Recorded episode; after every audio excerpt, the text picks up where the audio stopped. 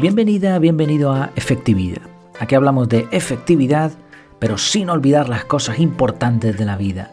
Porque ¿para qué serviría ser súper efectivos si no nos mejora la vida? En este episodio te haré un resumen de los últimos días. Te compartiré cómo va el proyecto por dentro, con la intención de que sientas que formas parte de todo esto y para que sepas cómo aprovechar mejor la academia. Además te contaré lo que he ido aprendiendo que creo que pueda serte útil. Estamos en la semana 14, van siendo cifras muy bonitas, pero más allá del número, todo lo que lleva adentro es lo que, lo que tiene más significado. Repasando un poco las semanas anteriores, me doy cuenta de que el trabajo acumulado es enorme. No todo se ve y no todo lo cuento, pero sin duda cada cosita suma. Tengo la sensación de que todo esto va a terminar dando resultados en no mucho tiempo. Ese es mi convencimiento porque el trabajo que se ha hecho de verdad que es, es enorme. Vamos con los diferentes apartados. En cuanto a la academia en sí no tengo ninguna novedad en particular, sino, bueno, te lo iré diciendo los diferentes eh, apartados. Por ejemplo, en la web sigo haciendo muchos cambios técnicos de estructura, de diseño. Esto me ha llevado a recibir eh, un pico de visitas. Creo que ese es el, el motivo, porque ahora una persona que llega a la web se mantiene por más tiempo y además va eh, a más sitios. Y esto obviamente aumenta o mejora el posicionamiento de la página. Y es buena señal. Tengo que decirte que amo las plantillas. Me ahorran una cantidad de tiempo increíble. Eh, por poner un ejemplo sencillo, voy a intentar explicarlo para que veas lo, importante que es esto de, la estructura y dedicar tiempo a, pensar cómo mejorar procesos, automatizar, etc. Y, y, poner, utilizar estructuras y plantillas. Mira, antes de que, antes de los cambios que he realizado por último, cuando reseñaba un libro, tenía que actualizar varias secciones. Una era el magazine, que es como una especie de periódico, entonces me iba ahí al apartado de libros y añadía la imagen o, directamente, sí, la imagen y, el, enlace ¿no? al artículo. Así que la persona que entraba en el magazine veía un libro nuevo. En el home, en la página principal, eh, también tenía un apartado donde se veían los últimos libros reseñados. Bueno, ahora he modificado todo eso y estos bloques, en vez de directamente imágenes con un enlace, han pasado a ser eh, archivos. Es un bloque del plugin Elementor y lo que le digo es que solo me muestre la imagen de portada, solo de la categoría artículos de reseñas de libros, para eso he tenido que crear esa categoría, y ahora además le digo que lo haga aleatorio, random. Entonces, cada vez que alguien entra en el magazine o en la página principal, va a ver los libros que se han publicado va a haber libros distintos cada vez que entra. Si pulsan alguno, va a ir directamente al artículo, pero si no es miembro de la academia, le saldrá un mensaje diciendo que ese contenido es solo para los miembros de la academia. Y lo mejor de todo es que no tengo que hacer absolutamente nada. Yo publico una reseña y automáticamente esa pieza se añade a la categoría, se añade al bloque y de vez en cuando, cuando alguien entra, aparece ese nuevo libro ahí. Entonces he tenido que dedicar tiempo, he tenido que, mejorar la estructura de la web, pero estas cositas técnicas que, se aprenden a hacer, ¿eh? que no es nada súper complicado, me van a permitir ahorrar una cantidad de tiempo espectacular. Entonces, bueno, esto es lo que está sucediendo por ahí entre bambalinas en la web. Esto es un solo ejemplo, pero he hecho eh, algo similar en muchos sitios. Las plantillas son la vida. Plantillas, automatismo, ¿no? Me refiero a todo este conjunto de, procesos que, que nos ahorran Tienes que gastar tiempo al principio, pero te ahorran un tiempo después enorme. En cuanto al podcast, eh, ya está todo solucionado, ya está todo en marcha, todo en orden, perfecto. Dejamos atrás todos todo esos problemillas. Y una de las ventajas que, tengo precisamente, pues también por poner este, este sistema y porque sea un podcast privado alojado en una plataforma que, que es de pago, es que ahora puedo ver algunas estadísticas solo del podcast privado. Las estadísticas a mí no es algo que me apasione, he hablado en contra de las cifras muchas veces, no es fácil localizar realmente cosas de valor ahí, pero si miras con sentido común puedes aprender alguna cosa interesante. Y algo que he notado es que eh, algunos días en el podcast privado hay más de 40 escuchas. Incluso hay algún día con 50 escuchas. Teniendo en cuenta que somos 48 miembros a, fecha de hoy, eh, más o menos, uno arriba, uno abajo. Esto quiere decir que un gran porcentaje de los miembros de la academia escuchan el podcast. Vale, con ese dato, ¿a mí qué me dice? Bueno, por un lado, muchas gracias a, los que están ahí apoyando y escuchando el podcast porque es una inversión de tiempo que también están pagando, pero bueno, que, lo están aprovechando y lo están disfrutando, supongo. Eh, por otro lado, la conclusión que yo saco es que esta es una pieza fundamental de la academia, de la academia y de mis contenidos en general.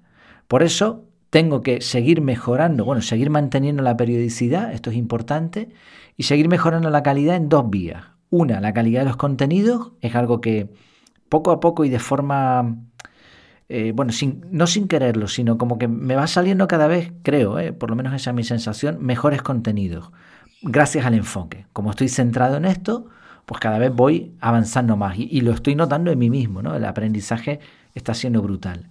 Pero también quiero mejorar un poco el formato de alguna manera. Eh, por ejemplo, ya estoy enriqueciendo los artículos, las notas del episodio que se suelen hablar, llamar normalmente. Ah, en mi caso son ya artículos cada vez con más formato. También gracias a plantillas. ¿eh? Bueno, pues esa es la idea. También sigo pactando entrevistas, estoy variando entre miembros de la academia, que me quedan algunos por entrevistar, poco a poco, y personas de fuera. Esta próxima semana eh, si no pasa nada, tendremos un invitado mm, espectacular, que me encanta. Ahí, ahí lo dejo. En cuanto a vídeos, nada que reseñar, ya sabes que no es un canal que esté trabajando demasiado. En cuanto a la newsletter, ahora la newsletter he hecho un cambio también aquí, un cambio que me ha costado un, tiempo, pero que, que tenía muchas ganas de hacerlo porque me va a beneficiar bastante. Ahora la newsletter se puede leer directamente desde la web. Es decir, una persona que entra en la academia puede irse al archivo de newsletters y leerlas todas. De momento van pues 14 newsletters, bueno 15 con la semana 0 y eh, ya no van a tener el título este de semana X, sino simplemente van a tener el título de la historia que cuento, que es la parte principal de cada newsletter. Esto me permite un montón de cosas. Me permite tener el control del contenido, porque antes lo metía en MailChimp, que es una plataforma de, de email marketing, yo metía el, redactaba el correo directamente en, en, MailChimp y de ahí lo mandaba a los suscriptores. El manejo de los suscriptores es automático, es mediante esta plataforma, pero yo no tenía ningún control.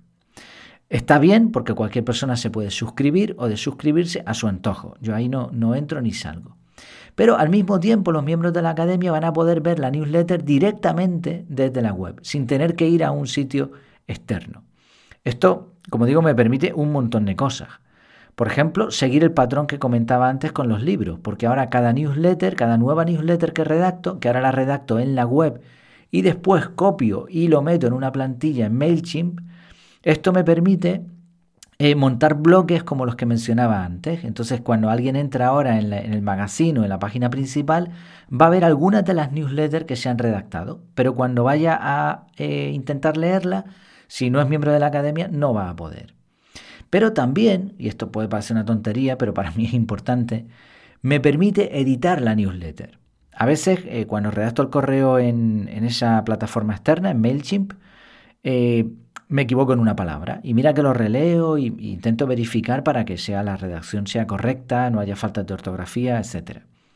Pero de pronto me equivoco en una palabra y cuando lo veo en el correo o alguien me lo dice, ¡ah, qué coraje me da! Me da una rabia tremenda porque no puedo hacer nada. Pero ahora la versión que se guarda en la web sí que se puede actualizar, se puede editar sin ningún problema. He visto una cosa interesante, bueno, interesante no, eh, curiosa, pero, pero bastante mala en, en la newsletter. Precisamente el sistema con el que se manda, o sea, para que tú me entiendas, es necesario utilizar este sistema de MailChimp o de otra plataforma porque eh, legalmente yo tengo que verificar de alguna manera que la persona a la que le mando un correo ha aceptado que le mande el correo. Entonces, por eso es un sistema de este tipo. No sé, desconozco si se puede hacer mm, con algo propio desde la web, pero bueno, estas son ya cosas técnicas que se me escapan. Creo que no. Y si es, es muy complejo. Entonces, la plataforma te lo hace todo. Pero mm, como estas plataformas se utilizan para campañas de marketing, y habrás recibido cientos de correos de este tipo, y si te fijas en el pie del correo pone MailChimp o pone eh, el nombre de la plataforma, pues las diferentes eh, gestores de correo, como iCloud, como Gmail, están cada vez aprendiendo más para saber lo que es spam y lo que no. Entonces, eh, a un par de usuarios desconozco el motivo, no les están llegando los boletines, ni los avisos de las clases, ni otras cosas. La explicación, me he metido en la parte ya pues, más profunda, más técnica, es que eh, el correo no cumple las políticas anti-spam de iCloud, por ejemplo. Bueno, son las dos personas que le, ha rebotado son de iCloud. Me parece tremendo porque no tengo publicidad en, en, la newsletter, es una historia. O sea, además los miembros de la academia no tienen ni siquiera un aviso publicitario ni nada parecido. Entonces no lo entiendo. Solución. Bueno, pues si ves que no te están llegando los correos, agrega la dirección de correo que sería efectividad.efectividad.es, agrégala a tus contactos. Creas un contacto con esta dirección.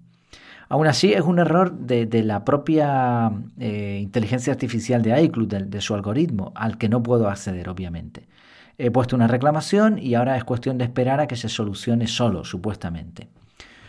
Eh, me ha llegado un correo hoy con la clase, la próxima clase, así que, porque a mí eh, me, estaba rebotando a mí mismo, eh, ya el colmo de los colmos, así que creo que esté solucionado, veremos.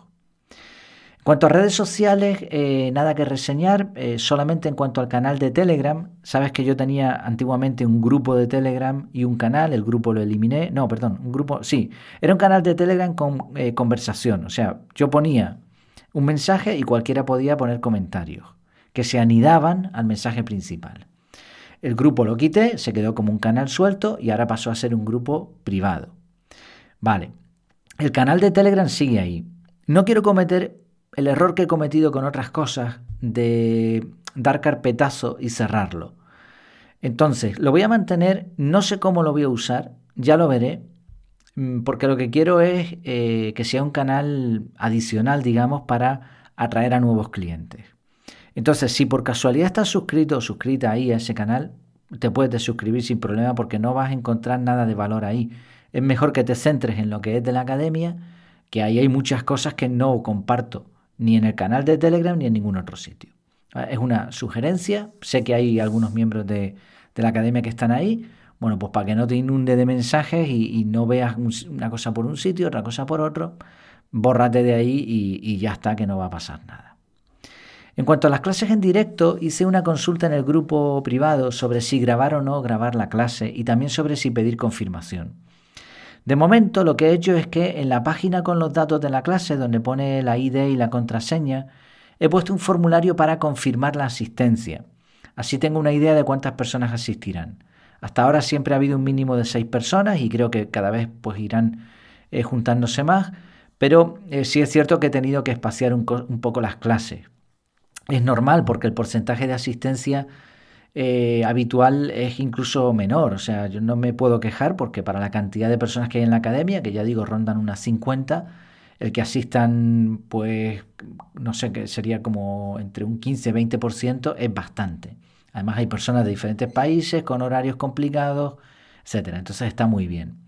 Cuando la cantidad de integrantes vaya creciendo y la asistencia a las clases también, pues valoraré de nuevo si grabar las clases, porque lo que no quiero es echar a perder esta, esta pieza de la academia por el momento. Eh, igualmente la cantidad de contenidos pues va a estar ahí y, las materias que se van dando en las clases pues yo intentaré compartirlas de alguna manera o me preguntan. Además es que la clase en directo tiene, tiene muchas más ventajas que una simple grabación, ¿no? Pero ya digo, poco a poco esto irá mejorando a medida que más personas se vayan uniendo, pues tanto esta pieza como muchas otras pues van a ir mejorando o pivotando. Esto de las clases en directo fue algo que ofrecí en un inicio con una cuota más alta, eran 25 euros al mes en su momento, y eh, creo recordar que nadie la, compró, casi todos compraron el plan estándar. Aún así, yo he decidido regalarlo. O sea, va, va, a seguir estando, pero también pues, me permite tener un poquito de flexibilidad a la hora de decidir si las clases son de una manera o de otra, porque al fin y al cabo no era eh, algo que, nadie hubiese pagado por ello. Considero que el valor de una clase en directo eh, semanal o incluso eso cada dos semanas o por ahí eh, es enorme para, lo que se está pagando. Así que bueno, pues el que pueda que la aproveche, que es un extra por decirlo así, ¿no? Vamos a dejarlo así, como un extra, como un, como un regalo que a mí me nace, que quiero compartir y que yo quiero, quiero que esa pieza funcione y se quede por más tiempo. Ahora, si no hay apoyo, pues como tampoco fue algo que en su momento se, se valoró demasiado, pues también podría retirarlo. De momento va a seguir. En cuanto al reto del mes, la sensación, el reto del mes era eh, marcar como hecha al menos una tarea al día, una tarea importante. Yo lo que me he puesto como tarea importante al día, en, días laborales, es mm, pues sacar tareas que tengo pendientes de la academia. Yo tengo un archivo de trabajo donde tengo un montón de anotaciones hechas, se me habían acumulado montones y todo eso, eh, por ejemplo, lo que dije antes de las plantillas, es lo que está sucediendo en la web. Eh, en la web y en un montón de cosas. Esto me está dando una sensación de liberación enorme. Es como cuando tienes el escritorio lleno de, trastos y, haces una limpieza y esto te permite como fluir de mejor manera, como enfocarte, ¿no? Por más que digan que las personas creativas son desordenadas. Nada, eso, la mente funciona mejor cuando está enfocada y no tiene distracciones. Entonces lo mismo pasa con esas tareitas que sabes de alguna manera que están ahí, encima con el sistema, eh, con el método CAR que yo utilizo, esas tareitas están en un proyecto y no están en bloques de tiempo, porque no, no sería posible. Pero ahora tengo un bloque de tiempo todos los días, como mínimo media hora, eh, donde estoy trabajando esas cositas. Entonces es raro porque este reto no es eh, un hábito particular, no es un experimento, no es nada que se vaya a mantener en el tiempo, por lo menos en mi caso, es simple. O sea, es atar cabos sueltos, pero me está eh, permitiendo crecer un montón. Así que yo creo que es una especie de, sprint que de vez en cuando sí se podría repetir, ¿no? O sea, voy a hacer un, trabajo intenso de, quitarme de encima todas esas cositas que tengo anotadas por ahí y que no sé ni qué hacer con ellas. Eh, obviamente, esto lo hago porque se me han acumulado muchas, pero lo ideal es que no se acumulen. O sea, que cuando llegue una tarea vaya directamente a un bloque de tiempo. Pero obviamente cuando manejas ya proyectos más complejos, pues aún con el método CAR eh, hay que ponerlo en otro sitio porque en un bloque de tiempo no, no, no, no, serviría, ¿no? Entonces el bloque de tiempo está, proyecto X, pero ahora lo que he hecho es pues irme como a un apartado diferente con esas mini tareas. Por otro lado, sí me he dado cuenta que en esta ocasión creo que la comunidad está un poco dispersa, no sé si el planteamiento del reto o cómo se está llevando, no sé, igual estoy equivocado, pero creo, y, y me gustaría que me dijesen si es así o no, creo que enero está siendo un mes especialmente espeso para todo el mundo. No pasa nada, porque los retos mm, no sirven solo cuando se consiguen, sino también cuando no se consiguen. O sea, la idea es tener ese punto de esfuerzo, que no nos olvidemos de que las cosas importantes no se logran por casualidad. En cuanto al grupo privado, nada que reseñar en esta ocasión. Eh, cursos, eh, bueno, he grabado en audio el curso de autodisciplina. Casi me cuesta una fonía porque lo hice todo seguido, una tarde, porque encima tengo obras en casa, en la planta de abajo, eh, los vecinos de abajo, y, claro, pues, pues fue. estoy teniendo que habituar, o sea, que adecuar algunos horarios. Vale, no pasa nada, es lo que hay. Y eh, grabé todo seguido, como 15 lecciones seguidas, como 15 podcasts, imagínate. Entonces la garganta ya empezó a sufrir. Para colmo he estado trabajando en la azotea de mi casa y tenía que hacer una serie de cosas y me empezó a caer agua. Parece que, estaba esperando las nubes a, darle con toda su fuerza eh, justo cuando subí yo. Bueno, al final decidí trabajar mojándome y conseguí las tareas que, quería hacer. Y no me pasó nada, pues después una ducha con agua caliente y listo. Eh, quitarte la ropa húmeda, por supuesto, lo antes posible. Y no me he puesto malo ni nada. Pero sí que tuve que dejar de grabar un episodio del podcast porque no me quedaba más remedio. Bueno, pondré los audios de, este curso dentro del propio curso en la web, pero también estoy creando eh, podcasts algo diferentes. No los vas a ver y no te los recomiendo porque no tendría sentido. Son como podcasts no episódicos, no como, como el de efectividad que cada día tiene un audio nuevo, sino que se publican todos los audios a la vez en este caso 15 lecciones y ya no se publica nada más. O sea, se abre el podcast y se cierra, tiene un inicio y un fin. Entonces simplemente se posiciona, se va posicionando y cuando a alguien le interese o vea ese podcast por algún sitio, pues entra, lo disfruta y se va. En este caso yo solo dejo en abierto unas pocas lecciones y el que quiera el curso completo, pues, pues si tiene interés, pues ya sabe lo que tiene que hacer, ¿no? Ir a la academia.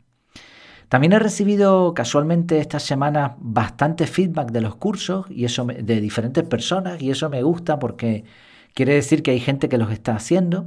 Yo lo puedo ver en la web, pero la verdad es que muchas veces ni entro en esos apartados porque estoy concentrado en otras cosas. Entonces cuando me viene un correo, pues digo, oye, pues mira, oye, hay gente que lo está haciendo, ¿no? Y me alegra mucho. Pero además, gracias a esos feedbacks, he añadido dos lecciones más y he ampliado algunos puntos en todos los cursos. O sea, todos los cursos han sido mejorados, aunque sea un poquito, con alguna idea, con algún enlace, con alguna corrección de algún error, lo que sea. Así que es fantástico. ¿eh? No dejes de darme feedback porque me viene muy bien. Y no dejes de hacer los cursos, que, que para eso estás dentro de la academia. En cuanto a libros, he tenido menos tiempo para leer la última semana, básicamente por cansancio, porque yo suelo leer como entre 15 30 minutos cada noche practico lectura rápida y después en otros momentos también aprovecho, pero esta semana ha sido muy intensa en muchos sentidos, así que llegaba a la cama muerto. Eso sí, dormía súper bien porque ya sabes que no hay mejor método para mejorar el sueño que trabajar duro. Además, como comenté recientemente, he estado como practicando un poco el tema de este de inducción a, ciertos pensamientos durante el sueño. Entonces, en vez de leer, pues en alguna ocasión eh, yo pues voy a hacer esto, ¿no? Que me, convenía más porque leer hubiese sido perder tiempo. he avanzado de todas formas, o sea, no quiere decir que no haya leído, he leído algo, pero no tanto como otras veces, ¿no? Entonces el libro Pensar rápido, pensar despacio, pues vaya por la mitad. Pero tengo una duda. Vamos a ver. ¿Alguien de verdad se ha leído este libro completo? En español me refiero. Porque, mm, según parece, es uno de los libros más vendidos. Y yo es que, mm, o sea, aunque esté en inglés, mm, el idioma sea mejor, porque es el, en el idioma original en el que se escribió, eh, por muy bien que esté escrito, es que no me lo puedo creer. O sea, es que es un libro realmente mm, pesado de leer. Según Google, al 92% de los usuarios les ha gustado el libro. No sé, o sea, no me creo ni que se lo hayan leído, mucho menos que les haya gustado. Es verdad que hay cosas interesantes, o sea, el libro tiene cosas que son muy potentes, pero como libro, como libro, o sea, hubiese sido mucho mejor varios artículos científicos o, varios libros más pequeños, no sé, pero no me lo creo. Incluso ha sido premiado varias veces y está considerado el mejor libro del año 2011. Eh, no sé, yo de verdad que no lo entiendo. El contenido es bueno, pero como libro es pésimo. Eh, en comparación con otro tipo de literatura, ¿eh? el lenguaje, eh, lo enrevesado, lo repetitivo que es con algunos estudios. Entonces, mi conclusión, sinceramente, es que no te fíes de las reseñas de Internet. Pregúntale a gente que de verdad se haya leído un libro, porque te van a dar una indicación mucho más precisa. Yo pregunté en el grupo de la academia y rápidamente me dijeron que era complicado de leer. Y la persona que me lo dijo, que me acuerdo muchas veces de él, acertó de pleno. Así que bueno, es algo curioso. Ya te contaré porque sí es verdad que, voy tomando muchas notas y haré una reseña que, que espero que te ahorre leerlo. ¿Qué he aprendido en Internet?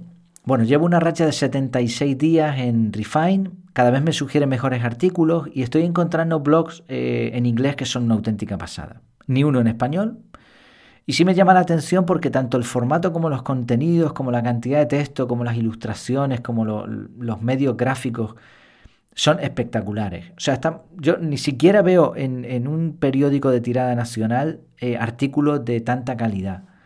Y además, la mayoría de los artículos eh, en inglés tampoco es que tengan tanta publicidad. Muchos de ellos tienen lo que le llaman un muro de pago. O sea, tú puedes leer cinco artículos y a partir de ahí ya tienes que pagar o te deja leer parte del artículo.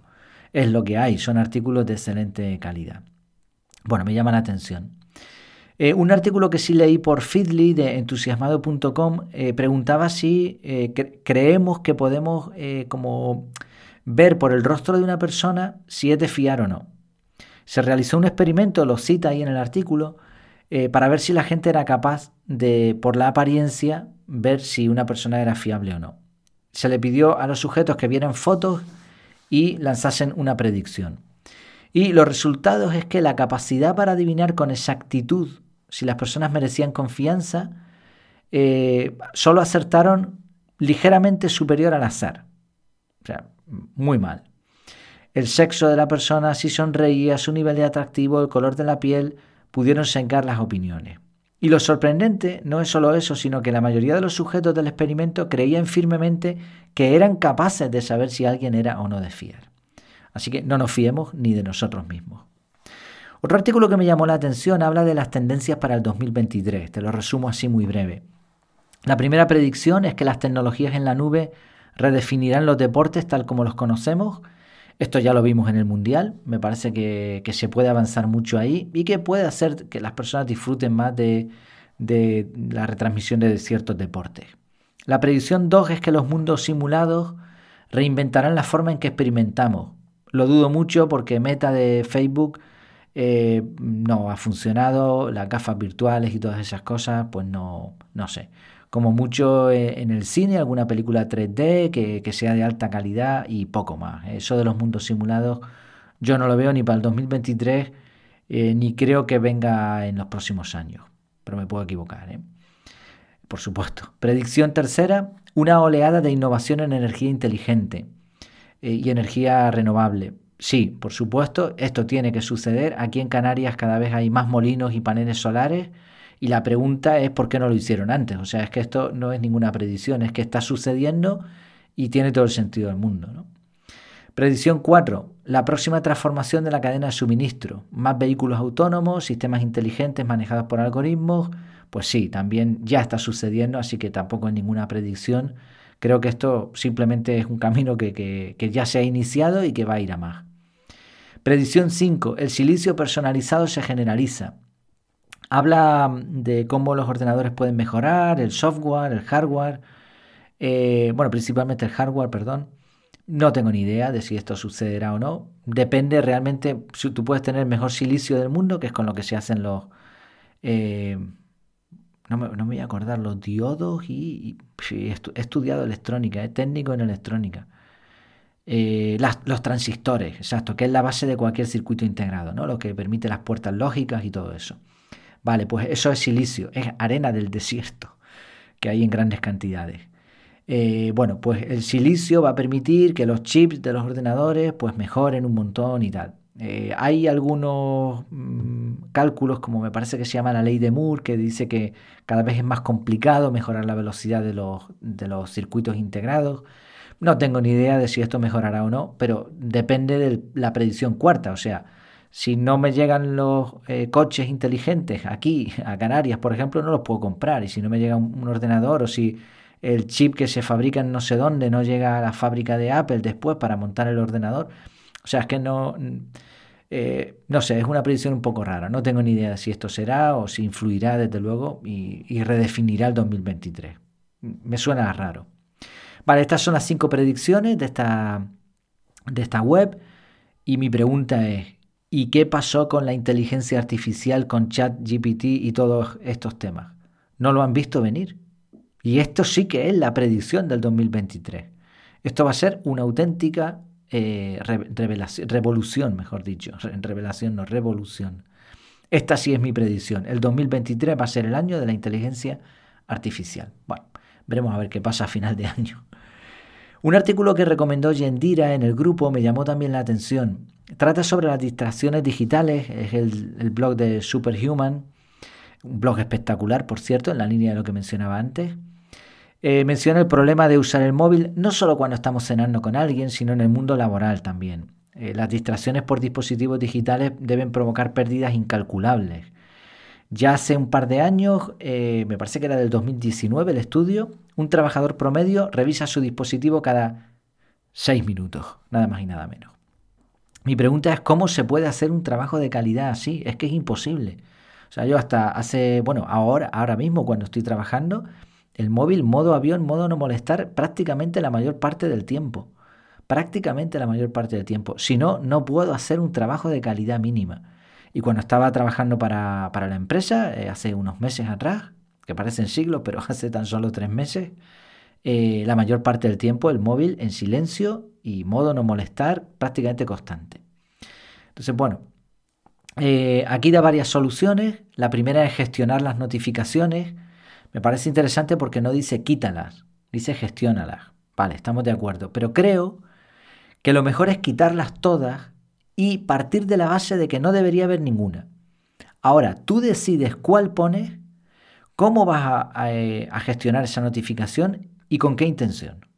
Creo que esta es la mejor forma de hacerlo. O sea, eh, intentar gestionar las notificaciones cuando por defecto todos los aparatos, todas las aplicaciones vienen con las notificaciones activadas me parece un error. Creo que quítalas todas y después piensa cómo las vas a poner en marcha. Eh, el segundo consejo es descanso de distracción. Básicamente se refiere a pomodoros. Creo que es una técnica que funciona y que sigue siendo útil con alguna variación. Eliminar dispositivos de la vista, o sea, el móvil lejos, bien, parece que influye, incluso solamente el tenerlo cerca. Bloques de tiempo, esta era la cuarta sugerencia, así que son amigos nuestros. ¿eh? Bloques de tiempo en donde se permita la concentración. Límites de comunicación, que es establecer horarios para tipos de comunicación entre empleados o pues, dar cierta accesibilidad. Esto es algo que tratamos ya hace tiempo en el podcast y que básicamente son bloques de tiempo también. Y finalmente un pacto de esfuerzo, que es comprométete contigo mismo. Está bien, suena bien, pero sin la parte práctica ningún compromiso va a funcionar. Pero bueno, son ideas interesantes, ¿no? Desde luego eh, la distracción digital está siendo un problema para la gran mayoría. Otros aprendizajes de la semana, ya más personales, eh, por ejemplo, me pasó algo curioso. Me mandaron un correo, bueno, todos los días me mandan varios correos, la mayoría ya los estoy filtrando, voy bloqueando, pero aún así, a medida que la web va teniendo más alcance, pues, pues más correos de estos me llegan, ¿no? Entonces me ofrecen en un correo escribirme artículos para posicionarme en Google. Eh, me dice, y además lo expresa de una forma muy comprensiva, como que quizá no tengo eh, tiempo suficiente para publicar eh, artículos al ritmo adecuado. Y la solución que me dan es inteligencia artificial para publicar 15 veces más rápido. Me dieron ganas de contestar que tengo más de 600 artículos publicados, que no estoy de acuerdo con la inteligencia artificial para publicar contenido sin personalidad y hasta tengo un logo en el pie de página que identifica la web como libre de inteligencia artificial. Por supuesto, era perder el tiempo. Eh, ya digo, recibo varios mails de este, como este a diario, algunos en chino también y la mayoría en inglés. Mi opinión sobre esto es un marketing pésimo. No han mirado mi web. No la han mirado porque si la hubiesen mirado no me habrían dicho lo que me dijeron, evidentemente. Es matar moscas a cañonazos, es un sistema muy poco eficiente, inundas Internet y los correos electrónicos de auténtica basura, es incluso una falta de respeto y tu, persona o tu agencia o quien seas quedas muy mal, desde luego. Entonces no imites esto, ignora este tipo de mensajes, márcalos como spam, bloquealos y no pierdas tu tiempo ni en contestar, ¿eh? si te llega algo así. Es la opción más efectiva, creo yo. También me pasó que, había pedido una carcasa para una llave del coche y me ha tardado varios meses en llegar desde China. Incluso me habían devuelto el dinero porque reclamé. Yo puse una reclamación y dije, oye, que esto no me ha llegado. Me devolvieron el dinero. Y ahora resulta que la llave me llega. Entonces, no lo entiendo. Eh, es lo mismo que antes, antes hablábamos de datos, ¿no? de inundar Internet con, basura, con, información que, no sirve para nada, porque creemos que de esa manera vamos a conseguir más alcance o vamos a llegar a más personas. ¿no? Es que no tiene ningún sentido. Pero esto ya es como un nivel superior, ¿no? el nivel físico. O sea, eh, China está inundando el mercado de, de todo tipo de materiales que mm, la competitividad es tanta que les da igual incluso si tienen que devolverte el dinero. O sea, les debe ser tan barato, tan barato fabricar allí, que aún con este tipo de pérdidas no les importa. Aún así ganan dinero. Pero claro, ¿a base de qué? O sea, ¿no es más lógico que yo pueda comprar esa llave aquí, por ejemplo, en donde yo vivo, a un precio más o menos competitivo y que, y que esa llave, pues, no que me llegue, sino que la pueda comprar? No, me tengo que ir a China porque es mucho más barato pero lo que hacen es inundar el mercado con, materiales, con productos, para ganar cuánto van a ganar, céntimos, no sé. Creo que el mundo se, eh, está convirtiendo, eh, o sea, gran parte de las cosas que hay en el mundo, en el planeta, es basura. Basura en los mares, basura en productos, eh, artículos que no nos sirven para nada, basura en los datos, basura en Internet, basura en papeles, te vas al bosque, hay basura, plástico, o sea, no sé, lleno de basura. Es mm, es un consumismo, un maximalismo sin sentido. Y, el problema es que limpiar eso va a ser muy difícil, ¿no? Si el día que haya que hacerlo, ¿no? Va a ser muy complicado, porque el planeta no es sostenible así, desde luego. Eh, hemos puesto en venta la casa y ha venido un amigo que es agente inmobiliario y además que es muy buena gente, es una persona que, vende propiedades pues, pues de alto standing, digamos, ¿no? Hizo fotos, hizo también una grabación con una cámara 360 para montar un recorrido, virtual. Y mm, me llamó la atención porque nos comentó que cuando va a otras casas a veces tiene que pedir que retiren cuadros y objetos con vinculaciones políticas o religiosas. ¿Por qué? Porque como son temas conflictivos y hay opiniones opuestas y hasta enemigas, las fotos provocarían que muchos clientes no se interesaran por esa propiedad. Vale, esto eh, ¿Es así? Él me dijo que, sí, yo le pregunté, pero ¿hasta qué punto influye? Dice, pues que se puede perder una venta. O sea, que un cliente a lo mejor potencial no, no se interese por esa propiedad. Vale, es así, o sea, esto es lo que ocurre. Ahora, cuando lo piensas fríamente, es absurdo. Porque si tú compras la casa con retirar esos objetos, ya está. ¿No te gustan? Pues ya está. ¿No te gusta la persona? ¿Qué más te da? Tú la compras, la casa no debe culpa. Pero así somos, porque el cerebro relaciona una cosa con otra. Estamos súper sesgados. Y el libro que me estoy leyendo va de eso, ¿no? Hasta el punto de disuadirnos de una compra que podría ser buena. Vale, quizá alguien diga, no, pero es que el cerebro es muy intuitivo y el, que tú tengas unos valores morales y a lo mejor veas que la persona que te va a vender la casa tiene otros valores, pues quizá te eche para atrás porque indicaría que en cierto modo la negociación no va a fluir o que te quieren engañar, vete a saber o que no ha cuidado la casa bien porque es de este tipo de personas, ok, lo compro. Pero el factor principal es el precio de la casa. O sea, ¿qué me dan? ¿Cuántas habitaciones tienen? ¿Qué estado está? ¿Qué precio tiene? ¿Qué más me da si tiene un cuadro de, no sé qué historia? Es que no me importa absolutamente nada. Es que el, o sea, el punto en cuestión es precio y calidad. El resto son tonterías sin importancia. Pero así funcionamos, ¿no? Y a veces el detectar este tipo de cosas te sorprende y también te, te, invita a no imitarlo, ¿no? Por último, te quería comentar algo que me pasó también esta semana. Eh, trasteando en una aplicación, no voy a decir cuál, eh, encontré un fallo gravísimo, pero gravísimo. Eh, podía hacer una búsqueda en el panel de control de la aplicación por un nombre y me aparecían, me aparecieron, de hecho, tengo capturas de pantalla, todos los usuarios de la base de datos de esa aplicación. Por ejemplo, hice una búsqueda por, o sea, no me aparecían todos los usuarios solamente al buscar, había un fallo de programación. Entonces busqué por Gmail, como me aparecían por nombres y por correos electrónicos, pues dije, a ver qué pasa, Gmail, ¿no? Claro, la mayoría de los correos son de, Gmail. Me aparecieron 16.000 usuarios. Podía ver los usuarios, podía ver a qué estaban suscritos, podía ver eh, podía realizar diferentes acciones con esos usuarios, moverlos, quitarles, darles de baja o incluso aprovecharme en cierto modo de lo que esos usuarios tenían. Increíble, ¿eh? el fallo de seguridad es, gordo. Eh, me voy a poner en contacto para avisarles y veo que han desactivado el chat. Y ahora solo puedo mandarles un correo y confiar en que puedan solucionarlo pronto. Es un fallo tan grave que podría haberles denunciado o hacerlo público o haberme aprovechado de alguna manera de esos datos pero les advertí. ¿Cuál fue su respuesta? Bueno, pues fue en inglés, la traducción eh, fue esta.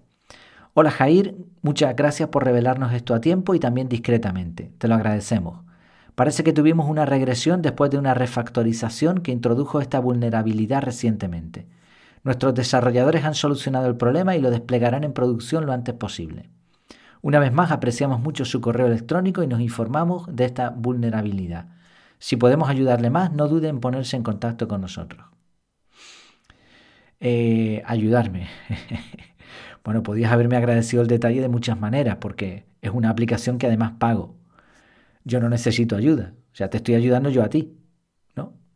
La respuesta es lamentable desde el punto de vista de lo que han hecho, como también desde el lenguaje, ¿no? O sea, eh, como decía, refactorización que introdujo ¿no? Discúlpate, sentimos mucho el error, muchas gracias por tal, en agradecimiento vamos a hacer esto o lo otro, eh, quedamos en contacto, yo qué sé, no sé, me parece tan impersonal, tan fuera de lugar. O sea, yo te aviso y te di, además les expliqué, mira, les adjunté las capturas de pantalla y les dije, oye, tienen este problema, no voy a hacerlo público, pero solucionen esto porque esto es, es muy gordo. Bueno, no pasa nada porque yo no hago las cosas para recibir. O sea, si lo hiciera para eso, pues no lo haría más veces. Y si mañana volviese, lo haría exactamente igual, ¿no? O sea, creo que lo correcto eh, se tiene que hacer independientemente del resultado. Pero no creo que sean eh, los señores de esta aplicación, no creo que sean un modelo a imitar. Y estuve pensando por qué. No son un modelo a imitar ni en el fallo, ni en la resolución, ni en la comunicación. Pero ¿por qué sucede esto? Bueno, y pensé en, una, en un ejemplo. Si a ti alguien, la policía, ¿no? la Guardia Civil o lo que sea, te multa, tú haces lo que sea para que no te multen. Le pides por favor, le cuentas una historia, le ofreces lo que sea para que te perdone. Pero si un familiar o un amigo te dice, oye, no vayas por ahí, por esa carretera ahora, porque han puesto un radar y es que, te, es que ahí te, van a pillar. Entonces, o, o reduce la velocidad, ten cuidado. Y tú ahora dices, ah, vale, gracias. La cantidad que te vas a ahorrar en ambos casos es exactamente la misma. Una, si consigues que te quiten la multa, la otra no te la van a poner. Pero es lo mismo, es la misma multa. Sin embargo, nos comportamos de forma muy diferente cuando nos curan que cuando nos ahorran el dolor. Esto lo decía uno de los libros de Talib, el de Antifrágiles, que no hay héroes por ahorrar catástrofes, sino por solucionarlas, incluso cuando la catástrofe haya sido causada por ellos mismos. Y me hizo pensar en la academia. Eh, no es un sitio donde se solucionen grandes problemas, donde venga alguien que tiene un problema gravísimo y se lo arreglemos. No es eh, ese sitio, ¿no? es la consulta de un doctor. Pero ¿cuánto, ¿cuánto nos estamos ahorrando al mejorar nuestras vidas? Pues con esta reflexión terminamos con esta semana 14. Seguimos. Muchas gracias por tu tiempo y por tu atención. Espero tus comentarios en el grupo privado o en efectividad.es barra contactar. Hasta la próxima.